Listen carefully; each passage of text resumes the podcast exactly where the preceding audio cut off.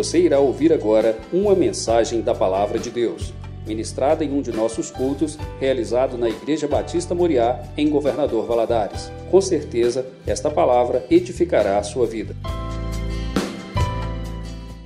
Nós demos início, né, na verdade, a uma série de estudos sobre batalha espiritual. Nós estudamos até aqui o que é batalha espiritual, né? foi a primeira lição dessa série. Entendendo que o inimigo da nossa alma não quer que sejamos cientes que esta batalha existe, mas ela é real. A Bíblia nos chama a atenção a esse respeito, né, a todo tempo. E, e vimos né, que o crente precisa estar a par do que se passa no mundo espiritual.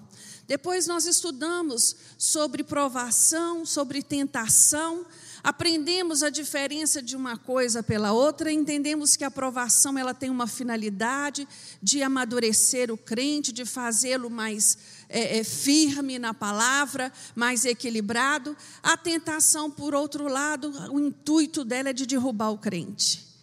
Ela é de destruir. Né? Ela vem com essa finalidade. Na aula passada, nós aprendemos as estratégias que o inimigo da nossa alma usa para nos atingir, da maneira como ele age. Às vezes você pode pensar assim: ah, mas eu não gosto muito desse assunto. Mas esse assunto faz parte da vida do crente. A batalha espiritual, ela existe e nós precisamos estar revestidos de poder, de graça e da palavra para vencermos estas batalhas. A Bíblia conta um, um, um, episódio muito interessante com Daniel. Daniel já jejuava 21 dias e orava a favor de um propósito. Quando o anjo chega para entregar a resposta, ele diz a Daniel assim: A sua resposta saiu imediatamente. Mas houve-se uma batalha e eu precisei de ajuda para chegar aqui e trazer a sua resposta. Então a batalha espiritual ela existe e faz parte da vida do crente. O tema da nossa aula de hoje é triunfante sobre as inclinações da carne, porque nessas aulas anteriores nós vimos como Satanás age na vida do crente. Né? Como nós somos tentados, nós somos tentados pela concupiscência da nossa carne, nós somos tentados pelo mundo e somos tentados por ele também. Não foi isso que nós aprendemos? E as inclinações da carne, elas gritam muito no nosso corpo. E vai depender muito de, das escolhas que eu faço. Como eu desejo andar quanto cristão, para conseguir vencer estas inclinações. Eu queria te convidar a abrir a sua Bíblia no livro de Romanos, no capítulo 8. Nós vamos ler do versículo 1 ao 9.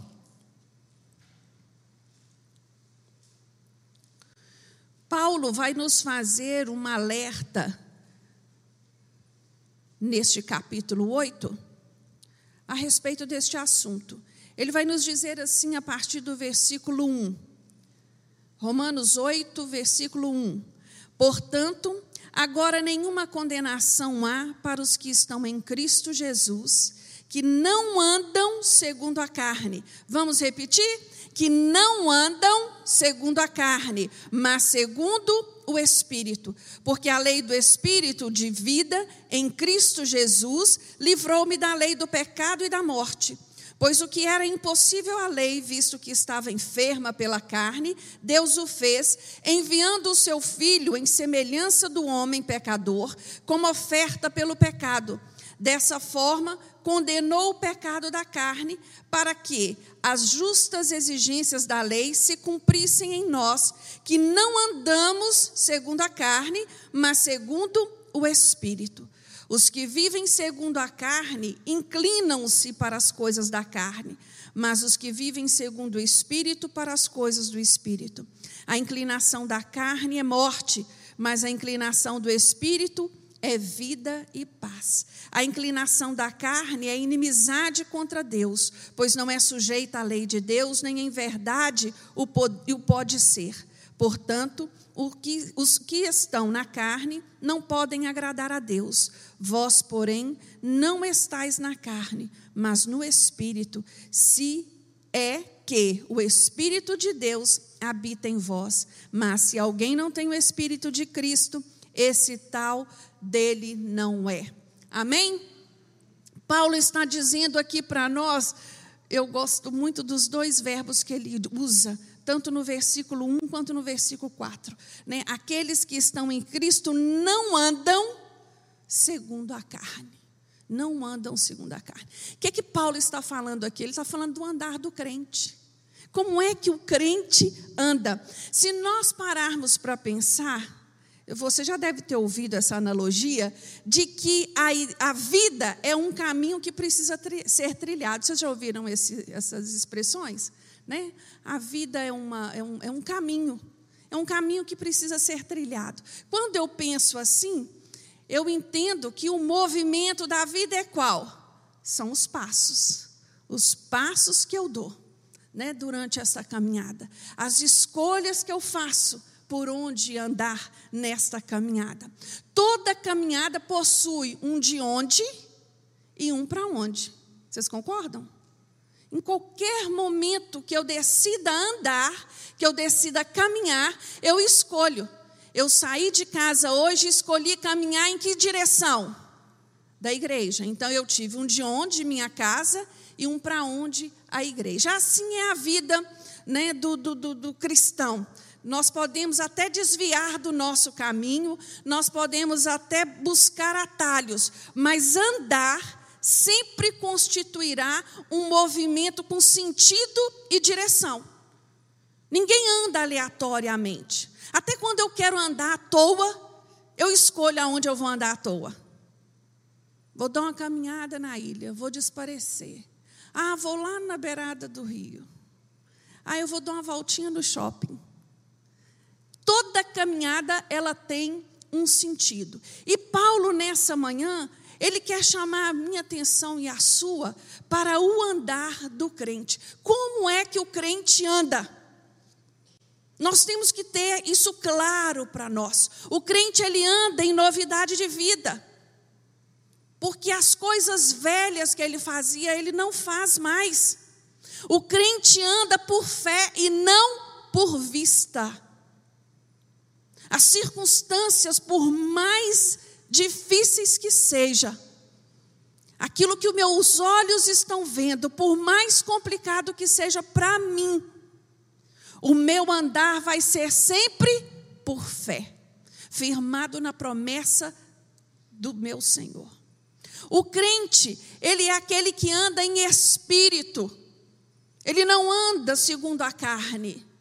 O crente, ele é aquele que anda digno da vocação para a qual ele foi chamado. Você foi chamado para ser cidadão do céu. Você que é um representante do céu. O seu caminhar não pode ser duvidoso e nem pode ser de qualquer jeito. O crente foi chamado para andar como uma pessoa sábia e não como um insensato falando asneira, falando aquilo que vem à cabeça. O crente foi chamado para andar na luz como ele anda na luz. Como ele anda na luz. É esse entendimento que nós temos que ter. E quando nós olhamos para os dias atuais, e nós vamos vendo que o pecado, ele tem tomado uma nova terminologia o pecado já não afeta tanto quanto antes. Hoje nós temos vivido dias assim complicados mesmo, porque as pessoas elas elas estão achando tudo muito normal e com isso o pecado ele, ele, ele tem se tornado algo lógico para si, só, só para exemplificar o cúmulo do absurdo, existem algumas, algumas pessoas buscando é, colocar o, o, o, a pedofilia como uma enfermidade. Para que o pedófilo não vá para a cadeia, mas para que ele vá, para que ele seja tratado. Hoje tudo tem tratamento, hoje tudo tem remédio. Mas eu quero te dizer uma coisa: que o nosso Deus não mudou, e o que Deus diz que é pecado continua sendo pecado nos dias de hoje. Não há alteração nisso. E quando nós somos confrontados na palavra de Deus a respeito do nosso caminhar, a palavra do Senhor, o que Jesus nos chama a fazer, lá em 1 João, é: aquele que diz que está nele também deve andar como ele andou. Você e eu somos convidados, somos conclamados a andar como Jesus andou. Esta série de estudos que nós iniciamos, né, agora, se você perdeu alguma dessas aulas, eu te convido a voltar lá e assistir. Elas estão disponibilizadas no YouTube. Ela vem chamar a minha atenção e a sua para nós entendermos o quanto é necessário estarmos vigilantes. Quanto é necessário buscarmos estar cheios do Espírito Santo. E é sobre isso que nós vamos estar falando nesta manhã. Mas antes, se o título da nossa lição nos diz que nós vamos como ser triunfante sobre inclinação, as inclinações da carne, eu quero te convidar a abrir a sua Bíblia lá no livro de Gálatas, no capítulo 5, para nós entendermos o que é, quais são essas inclinações da carne. Porque às vezes eu penso que é uma coisa só e é outra. Paulo faz uma lista aqui nesse capítulo mas ele vai terminando de uma forma essa lista que vai deixando claro para nós que ela é muito mais extensa do que nós possamos imaginar. Ele diz lá no capítulo 5, no versículo, a partir do versículo 16: Digo, porém, andai no espírito e não satisfareis os desejos da carne.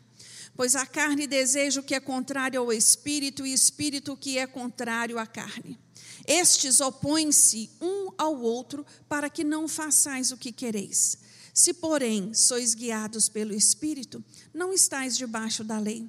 As obras da carne são conhecidas, as quais são prostituição, impureza, libertinagem, idolatria, feitiçaria, inimizades, porfias, ciúmes, iras, pelejas, dissensões, facções, invejas, bebedices, orgias e coisas semelhantes a essas, acerca das quais vos declaro, como já antes vos preveni, que os que cometem tais coisas não herdarão o reino de Deus. A partir do versículo 22, ele vai falar dos frutos do Espírito. Aqui ele está falando dos frutos da carne, né? E quando ele diz aí, ó, coisas, bebedices e coisas semelhantes a essas, ele está dizendo que a lista, ela se estende, né? Ela continua. Existem coisas a, a, acima disso. Por que falar das obras da carne? Por que, que nós temos que falar sobre isso? Romanos 8, 6 nos diz que a inclinação da carne, ela é morte mas a inclinação do espírito é vida. Sabemos que a carne é fraca, sabemos que o corpo carnal reflete e expressa a ação do pecado. Apenas tornar-se cristão não elimina rigorosamente né, o pecado e a tentação da vida. Não é assim? Temos entendimento de que as inclinações da carne precisam ser o quê? Subjugadas. E ela é subjugada pela minha inteligência? Pela minha força física? Não. Ela é subjugada pela graça e pelo poder do Espírito Santo de Deus que em nós habita. Nós por nós mesmos, nós não temos condições de lidar com isso. Existem pessoas que, que, que talvez não tenham muita dificuldade de lutar contra a carne, outras maiores, mas todos nós temos, todos nós temos, todos nós temos uma área da nossa vida que precisa ser subjugada. E quando nós falamos de carne, a carne representa o nosso nascimento natural. O nosso nascimento natural. E o espírito, aquilo que nos tornamos pelo novo nascimento. A carne tem desejos ardentes que nos arrastam para onde? Para longe do Senhor. Para longe do Senhor. Os desejos da carne, eles levam à morte. A única maneira de triunfar sobre esses desejos, sobre esses apetites, é andar em espírito. Isso é tão interessante porque quando nós olhamos para o mundo hoje, as pessoas têm falado muito de liberdade, de ser feliz, de buscar a própria felicidade, e, e, e você começa a observar os caminhos que elas têm trilhado. Né? Um abismo puxando outro abismo, se aprofundando a um estilo de vida degradante, a um estilo de vida que desagrada não somente a Deus, não, que desagrada a muitos que não tem a ver com o projeto inicial de Deus para o homem. E, e se nós não tivermos atento a isso, nós, nós podemos sim trilhar esse caminho. Quando vou dando muito lugar para mim. Às vezes vou aconselhar algumas mulheres e homens também, e eu ouço muito isso. Mas eu não tenho o direito de ser feliz? Eu quero ser feliz. Deus quer que eu viva infeliz para o resto dos meus dias?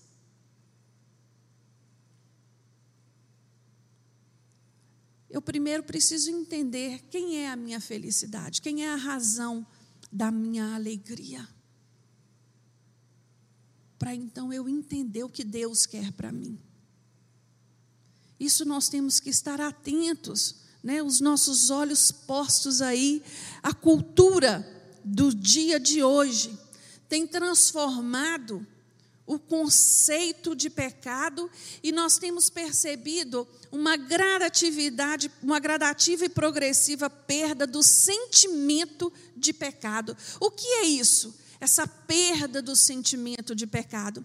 Aquilo que Deus não aprova, aquilo que Deus é contra, eu vou fazer por quê?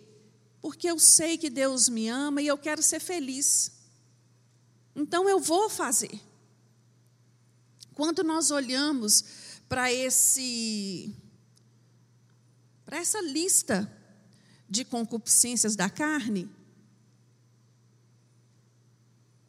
nós poderíamos, nós poderíamos é, dividir né, essa lista que Paulo faz em Gálatas 5 da segunda, da segunda forma: prostituição, impureza e lascívia, pecados sexuais. Nós não vamos aqui passar pelo significado e o que representa cada um deles. Pecados é, é, é, sexuais. Prostituição, todo mundo sabe o que significa isso. Relação, relação sexual ilícita.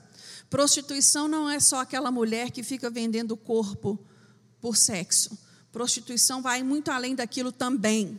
Impureza, relação sexual suja, né? É, é, adultério, lascívia. Os três estão relacionados a essa área, a área da sexualidade. Quando nós vamos para idolatria e feitiçaria, nós vemos que são pecados religiosos. Né?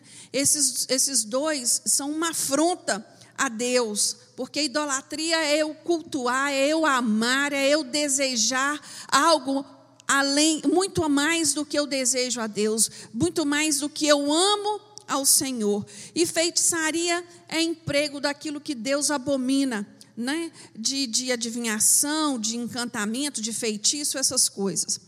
Pecados sociais ou pecados que abrangem a área do relacionamento né, tem a ver com inimizade, porfia, ciúme, ira, discórdia, dissensões, facções e invejas.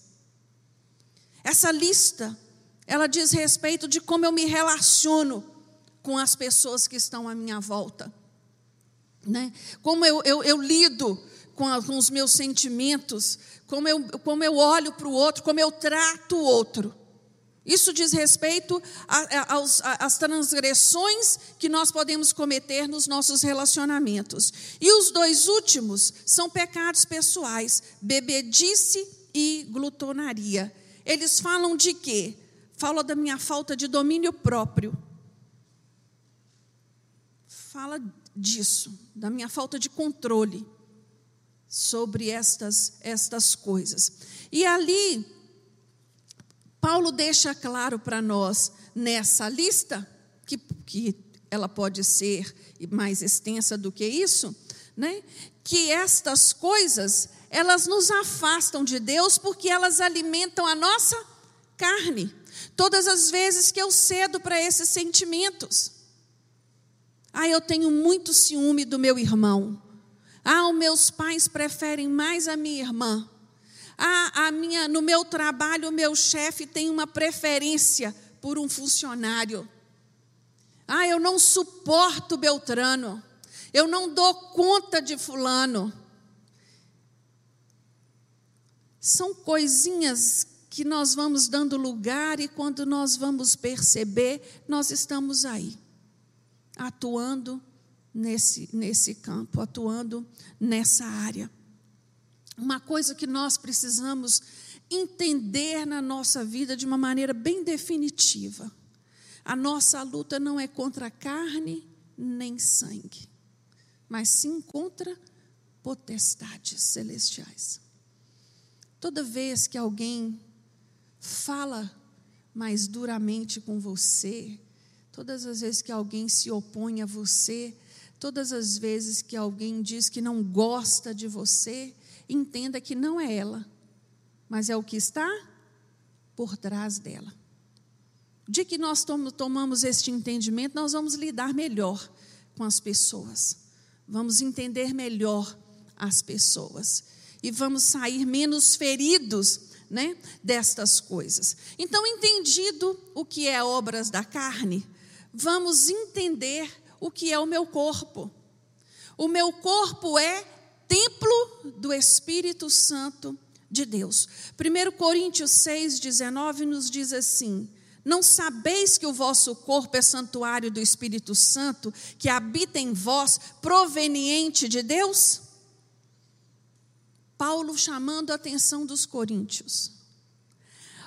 A Bíblia nos diz que o homem foi feito por Deus para ser santuário do Espírito Santo. Jesus declara também né, que a terceira pessoa da Trindade habita em nós. Então, se Ele habita em mim, é necessário que eu me renda totalmente a Ele, para que eu possa sim andar em espírito. Para que eu possa andar em espírito, para que eu possa deixar ser guiada pelo Espírito. O Espírito Santo, ele nos ilumina, ele nos purifica, ele nos santifica, ele nos capacita, ele nos ajuda, ele revela a nós o caráter de Cristo. A Bíblia diz que é ele que convence o homem do pecado. Então ele tem uma função muito séria na minha vida e na sua para nos mantermos fiéis ao Senhor. Mas para que nós entendamos isso esse, e, e, e, tenhamos né, condição de receber e ser cheios do Espírito Santo de Deus, porque nós sabemos que a luz não compactua com a treva, nós sabemos que o pecado faz separação do homem de Deus, então nós temos que ter alguns passos a ser dados nessa caminhada. E o primeiro deles é crucificar nossa carne. A palavra de Deus nos fala em Romanos 6,6: Pois sabemos isto, que o nosso velho homem foi com ele crucificado, para que o corpo do pecado seja desfeito, a fim de não servirmos mais ao pecado. Então, primeiro passo é crucificar a nossa carne, assim como Jesus foi crucificado lá no Calvário, pelas minhas iniquidades e pelas suas, pela iniquidade da humanidade né, inteira. Nós também precisamos crucificar a nossa carne para experimentarmos a experiência da salvação. Crucificar a carne, irmãos, literalmente significa doer. Literalmente. Eu acredito, eu, eu imagino, para uma pessoa que foi alcoólatra muitos anos da vida dela, que ela tinha o hábito de beber com frequência, e ela tem um encontro com Jesus e ela rompe esse ciclo. Você acha que é coisa fácil? Aquela carne vai doer, pedindo, e ele vai ali resistir, e ele vai resistir, e ele vai resistir, crucificando. Uma pessoa que tinha o hábito de se prostituir, que vem para Jesus e toma a decisão de viver uma vida santa com o Senhor. Aquela carne vai doer? Vai, irmãos. Crucificar a carne é isso. Não pense você que existe mágica nesse relacionamento seu com Deus.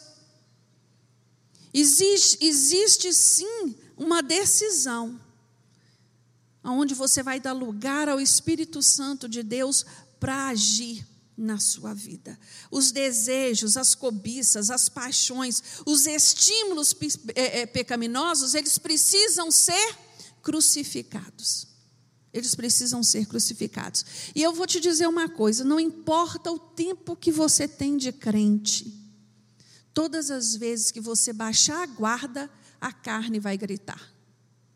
Todas as vezes. Por isso você precisa estar vigilante, atento e, mais do que tudo, alimentando a sua alma. Alimentando a sua alma com a palavra de Deus em oração e jejum. O crente, ele só está livre do poder dominante da carne quando ele conscientiza da eficácia da obra de Cristo na vida dele. Quando ele toma essa consciência, quando ele tem esse entendimento na sua totalidade. Outra coisa que nós precisamos fazer, entendendo que o nosso corpo é espírito, nosso corpo é templo do Espírito Santo, é assumir a natureza de Cristo. Romanos 13, 14 nos diz assim: Antes revestivos do Senhor Jesus Cristo e não tenhais preocupações em como satisfazer os desejos da carne. Quando eu estou muito ocupada com as coisas de Deus, eu tenho tempo para pensar em coisa de carne? Não. Quando eu estou muito envolvida em oração, quando eu estou muito envolvida com a palavra de Deus, eu tenho tempo para ficar pensando bobagem? Não. Esse momento que nós estamos vivendo de pandemia tem dado muito tempo livre para as pessoas. Tem dado muito tempo livre para o crente. Vamos falar para nós aqui da Batista Moriá. Não sei você, mas eu fico assim, sentindo falta demais. É do núcleo de estudo, é da reunião das mulheres, da reunião dos homens, tudo que nós, todas as programações as quais estão suspensas. Mas você pode buscar preencher esse tempo livre de duas maneiras: orando, lendo a palavra, estudando, promovendo o culto doméstico na sua casa, ou pensando em bobagem, buscando preencher com outras coisas. Né? E aí é, é, é um alerta que tem para nós, porque quando eu sou batizado, eu preciso me revestir de Cristo. E revestir de Cristo significa render-se totalmente ao governo dele. Totalmente. Não existe meio termo com Deus. A palavra de Deus nos fala que Deus ele é zeloso. Ele, isso quer dizer o quê? Ele não abre mão de você. Ele quer você por completo. Ele quer você por inteiro neste relacionamento. Então não tem como eu ser crente eu amar a Deus e ao mesmo tempo amar o mundo e amar as coisas do mundo. Um dos dois eu vou deixar a desejar. Então eu tenho que buscar esse, esse, esse fluir do Espírito Santo na minha vida. Eu tenho que buscar isso. Eu tenho que desejar isso para a minha vida espiritual. Se você, quando vai conversar com alguém que está passando por um, uma luta muito grave, muito séria, você pergunta assim: Fulano, Fulana, você tem, você tem, você tem lido a Bíblia? Não estou conseguindo. Não estou conseguindo ler. Eu começo a ler, minha mente dispersa. Eu começo a orar, eu já não sei mais o que eu estou falando. Porque as lutas são assim. As lutas têm esse poder de nos distanciar deste relacionamento. E é esse cuidado que nós temos que ter conosco. Quando eu entendo que o meu corpo é templo do, do, do Espírito Santo, eu vou entender também que eu preciso produzir o quê? Os, o fruto do Espírito. Eu preciso desenvolver este fruto na minha vida. E a Bíblia nos mostra aqui que o fruto do Espírito, ele, ele, é, ele é algo sobrenatural, cultivado no nosso natural, né? E com maturidade gradual. Eu não alcanço todos de uma vez. Eu vou desenvolvendo, mas eu preciso entender que oito dessas virtudes, essas oito virtudes, elas estão todas é, é, envoltas, elas estão todas é, é, agindo e atuando, envolvidas no amor. Envolvidas pelo amor. Não tem como ser diferente. Então eu, é, é lindo quando nós olhamos nessa tabela né, do fruto do Espírito. A alegria do Espírito, o gozo do Espírito, ele significa o quê? É o jubilar em amor. Em amor. A paz é o amor descansando, é o amor descansando. É o amor esperando. Não é? A, a longanimidade é o amor paciente. A benignidade é o amor compadecendo, a bondade é o amor doando, a fé é o amor esperando, a mansidão é o amor benevolente e a temperança é o amor equilibrado. E a palavra de Deus nos fala em Gálatas 5:23 que contra estas coisas não há lei. Não há condenação contra estas coisas. Eu e você, quando entendemos que somos templo do Espírito Santo de Deus, eu preciso buscar desenvolver essa virtu essas virtudes na minha vida. Ah, eu era antigamente uma pessoa iradíssima. Nossa, como eu era nervosa. Mas depois que o Senhor fez, veio fazer parte da minha vida, hoje eu sou uma pessoa mansa ah, como eu era uma pessoa sem paciência. Eu não tinha paciência com o outro, eu não tinha paciência de ouvir, eu não tinha paciência de. Mas depois que o Espírito Santo de Deus veio fazer parte da minha vida, eu me tornei uma pessoa paciente. Você consegue olhar para você mesmo e reconhecer isso? Aquele, aquilo que você era e que não é mais? A maneira como você atuava e que o Espírito Santo de Deus gradativamente, né, foi transformando, foi mudando. Isso é obra do Espírito Santo de Deus na nossa vida. E essas virtudes, eu coloquei esse gominho de mexerica aí para você entender, caso você não saiba, não são os frutos mas o fruto. Um fruto, um fruto que se divide né, em virtudes. Por isso que eu coloquei essa mexeriquinha aí, que eu acho que ela exemplifica bem essa ideia. Né? E também eu amo mexerica. O fruto do Espírito, ele possui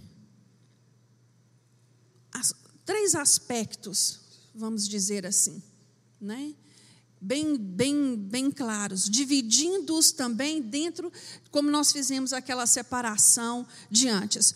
Quando nós olhamos aí, é mais fácil nós compreendermos, né? Assim, o primeiro aspecto são as três primeiras virtudes: o amor, a alegria e o gozo, e a paz, quer dizer, o amor, o gozo e a paz, como for na sua tradução, as duas palavras significam a mesma coisa, estão relacionadas a nossa vida cristã, nosso relacionamento com Deus, né? é, é, é, é como é. Eu, eu, eu, sou feliz de servir ao Senhor. Hoje, quando nós iniciamos a ministração do louvor, né, nós cantamos aqui o quanto nós amamos a Deus e o quanto nós somos gratos a Ele por pertencer à igreja, por pertencer ao corpo de Cristo. É isso que diz respeito essas três primeiras virtudes, da minha alegria de estar na casa do Senhor, do meu prazer de estar entre os irmãos, de, do meu, de, de como é bom servir a Deus. É, é esse é o primeiro aspecto dessas virtudes. O segundo vai falar da minha, da minha condição de, de, em respeito à minha convivência né, com o próximo. A longanimidade é, persever, é perseverar corajosamente sem desistir. Eu não desisto de você, minha irmã. Eu não desisto de você, meu irmão. Eu vou perseverar. Você tem falhado, mas eu sei que Deus tem um plano na sua vida. Eu creio que o Senhor vai cumprir a promessa dele em você. Ser longânimo com outro é isso. E não dizer assim, ah, para aquele fulano não tem salvação, não. Ali já era. Duvido. Ali não tem jeito mais. Nós não, a longanimidade, ela, ela passa longe disso. A longanimidade é uma disponibilidade que eu tenho de suportar as afrontas. E quando eu entendo que aquele que me afronta não é ele, mas é o que está nele, aí eu passo por isso ainda de uma maneira mais tranquila. É decepcionante, é triste, é sofrer injustiça? É mas eu vou entendendo que só se joga pedra em árvore que dá fruto.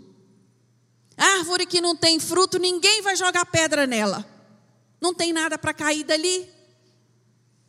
Então, esse segundo aspecto, ser, ser longânimo, ser benigno, né? É, é, é, é ser paciente. Você está lidando com os seus relacionamentos, com as pessoas com as quais você convive.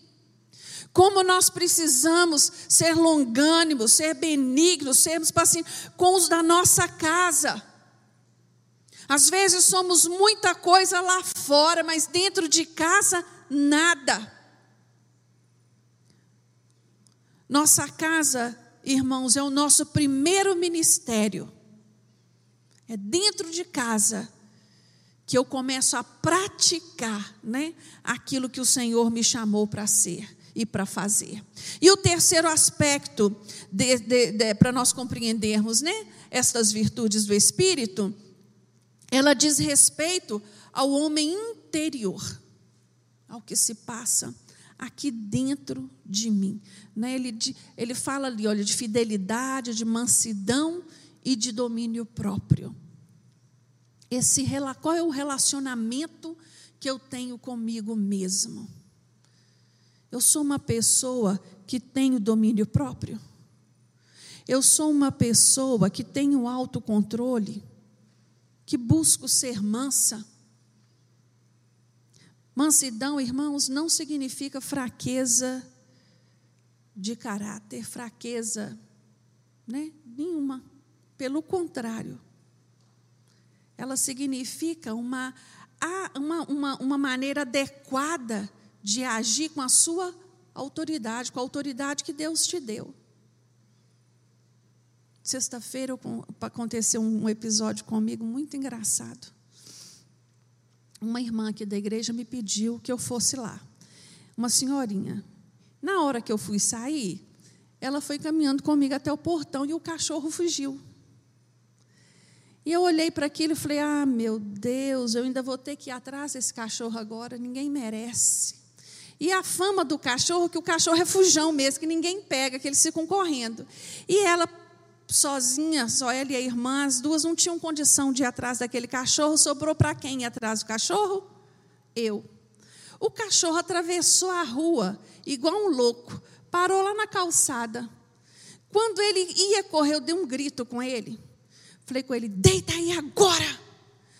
Irmãos, ele arriou assim todinho e ficou tremendo Olhei para aquele cachorro e falei: É, cachorro, você conheceu a autoridade que está aqui, quem falou com você. Ah, mas eu. E, aí, e, a, e a dona do cachorro falou comigo assim: Jaque, como é que você conseguiu isso? Falei, ele, ele reconheceu a voz da autoridade. e fui eu pegar o cachorro. Graças a Deus o cachorro parou. Mas, brincadeiras à parte, né? autoridade não tem a ver com braveza. Né? Autoridade não tem a ver com gritaria. Eu expresso a minha autoridade com mansidão de uma maneira muito mais eficiente. Né? Agora, depende também, né, pastora Viva? Tem menino que a gente tem que gritar, não tem? Tem menino que tem que gritar. Tem menino que você tem que dar uma sacudida assim. Né? Mas assim nós, nós entendemos que esse fruto do Espírito, ele é dividido desses três aspectos. O primeiro é o meu relacionamento com Deus, né? o segundo é o meu relacionamento com o próximo, e o terceiro, o relacionamento meu comigo mesmo. Então, quando eu dou lugar para este agir, eu consigo controlar mais os impulsos da minha carne. Eu consigo determinar para mim. Eu não quero viver disso, eu não vou fazer assim, eu não vou perder tempo com isso. Eu vou buscar, eu vou determinando na minha mente. Eu tenho que ter esse entendimento. Eu não, quando eu determino na minha mente, eu já me precavindo, eu, eu, eu já me, é, é, me preparo para aquilo que está vindo. Eu não me deixo levar, eu não me deixo render por estes desejos. Eu sei me controlar.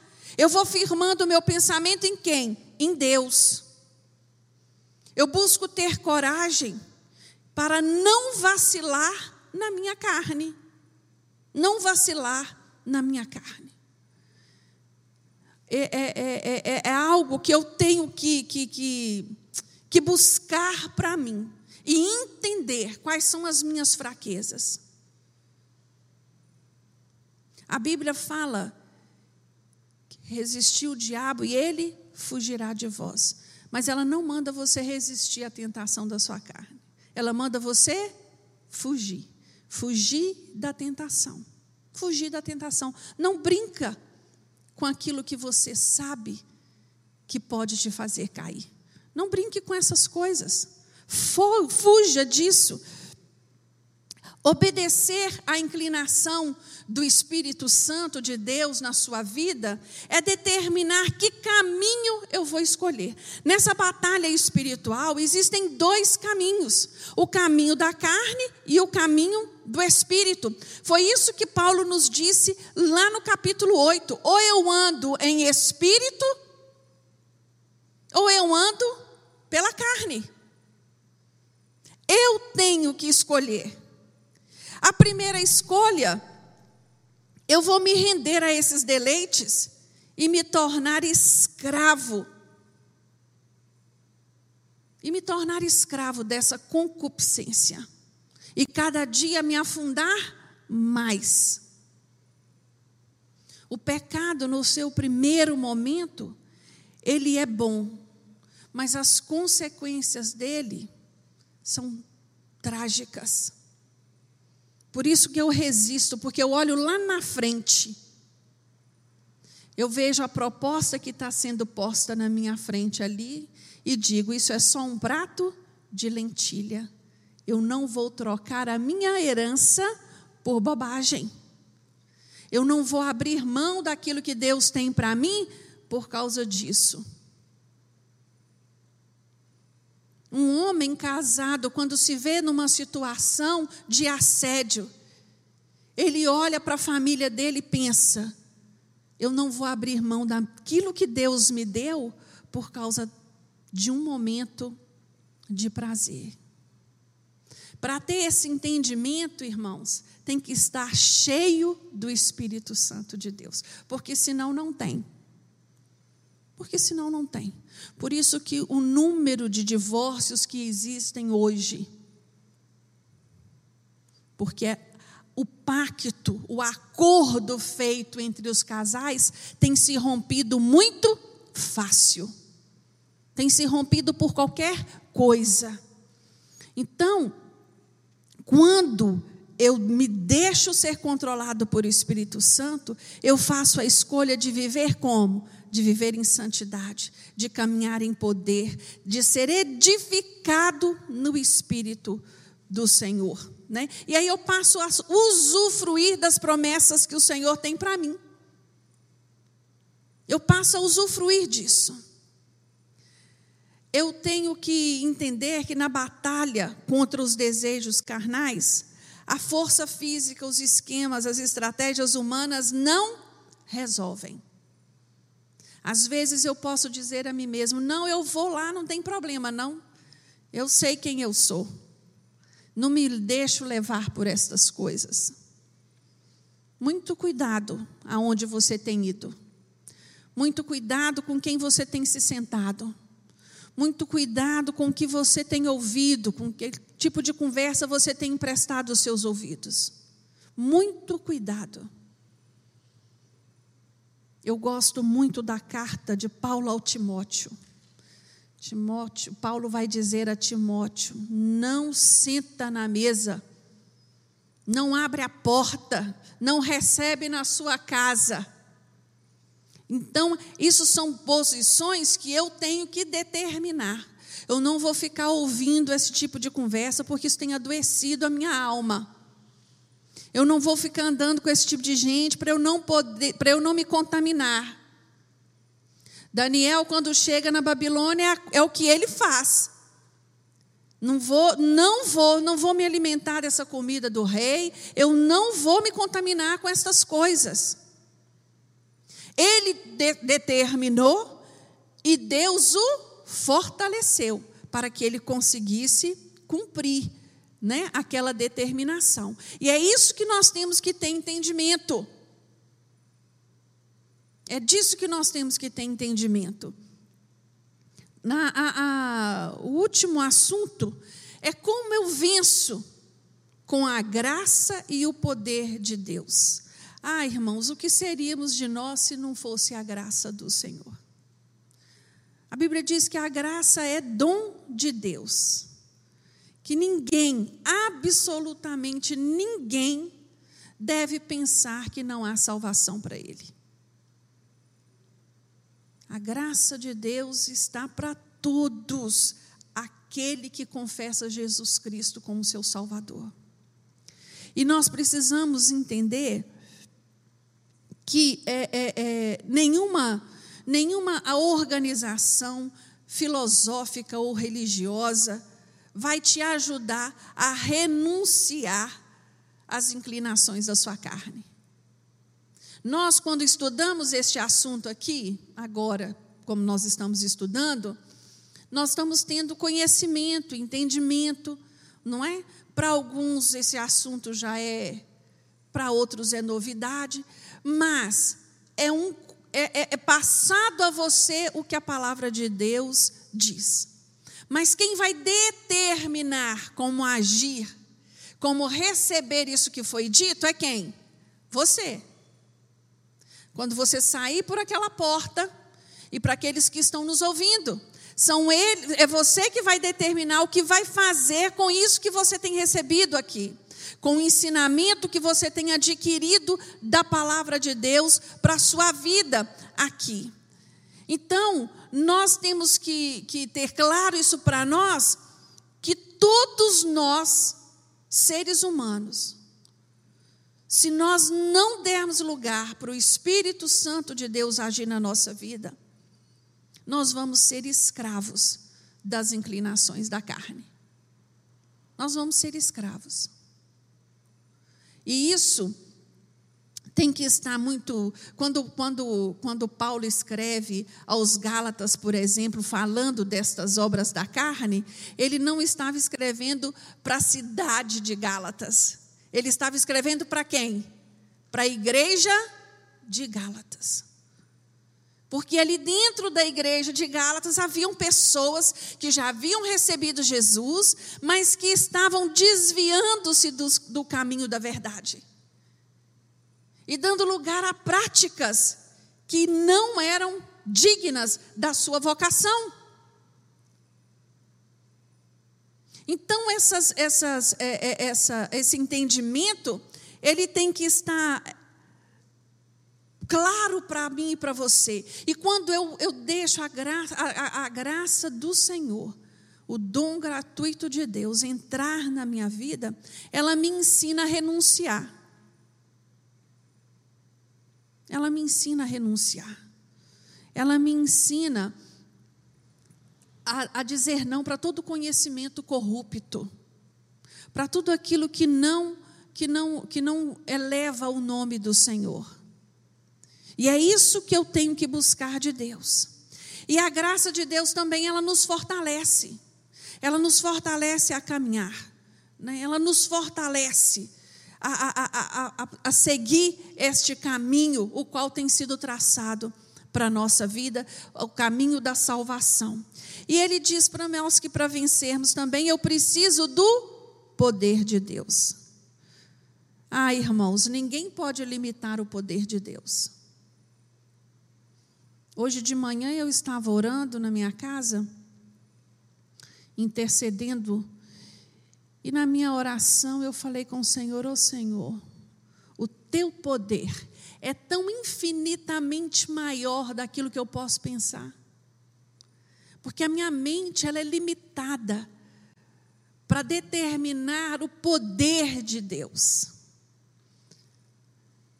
Quando eu olho para o universo, quando eu olho para a natureza, quando eu olho para a criação, eu tenho uma pequena, né, um pequeno relance do poder de Deus.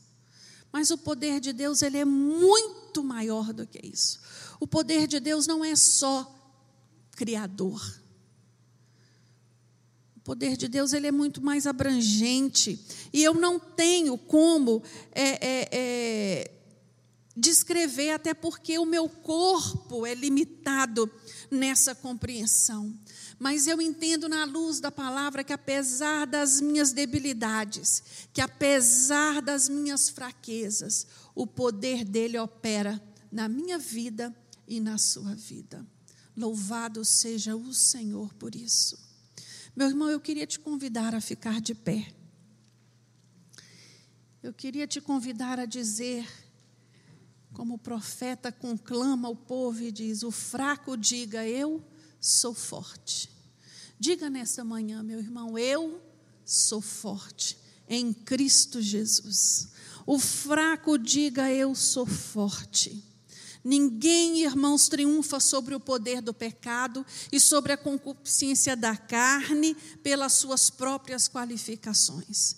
Ele precisa ser revestido de poder, ele precisa buscar ser dirigido pelo Espírito Santo de Deus e ele precisa dar lugar para este agir.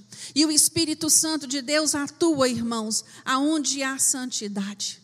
Por isso nós devemos buscar com vigilância qual o caminho que eu desejo traçar, de onde e para onde eu quero ir. Eu creio que cada um de vocês que está aqui nesta manhã e aqueles que estão me ouvindo desejam ir para glória. A minha alma anseia pelo céu, irmãos, cada dia mais. O meu desejo é estar na glória e que esse seja o lugar para onde cada um de nós estejamos indo, no nome de Jesus. Feche os seus olhos agora, coloque a mão no seu coração e comece a falar você com Deus. Senhor, fortalece nesta manhã. Senhor, me reveste nesta manhã. Senhor, me enche nesta manhã. Me ajuda, Deus, me toma pelas tuas mãos. Senhor, meu Deus, Estamos aqui reunidos, meu Deus, como já foi dito, no início deste culto, porque te amamos. Estamos aqui porque tu és a razão do nosso viver. Nós não nos cansamos, meu Deus, de declarar o quanto somos dependentes de ti. o quanto te amamos, Deus. E nós queremos nesta manhã fazer menção do teu nome. Queremos te dizer, Deus, que os nossos olhos estão postos em ti, apesar das nossas debilidades, apesar das nossas fraquezas, o Senhor olhou para nós com um olhar de amor, nos tirou de um poço, de um lamaçal do pecado, nos firmou na rocha, trocou as nossas vestes, colocou nos nossos lábios um cântico novo, aleluia. E por isso, Deus, nesta manhã, te rendemos graças ah, Deus, nos ajuda nesta caminhada. Que possamos a todo tempo fazer a escolha certa, que o nosso espírito esteja desperto, Deus, para entender e perceber as armadilhas do inimigo. Ah, Senhor, firma os nossos passos, aplana o nosso caminho, joga por terra os obstáculos, quebra as correntes. É o que nós oramos a Ti nesta manhã, agradecidos na certeza da vitória que o Senhor determinou para nós. No nome de Jesus oramos. Amém.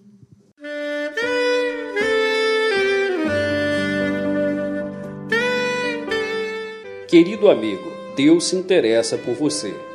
Ele conhece as circunstâncias atuais da sua vida. Não hesite em buscá-lo. Em Jeremias 33, versículo 3, ele nos diz: Clama a mim e responder-te-ei, e anunciar-te-ei coisas grandes e ocultas que não sabes. Esperamos que a mensagem ouvida tenha falado ao seu coração e que você e sua família sejam abençoados pelo Senhor Jesus.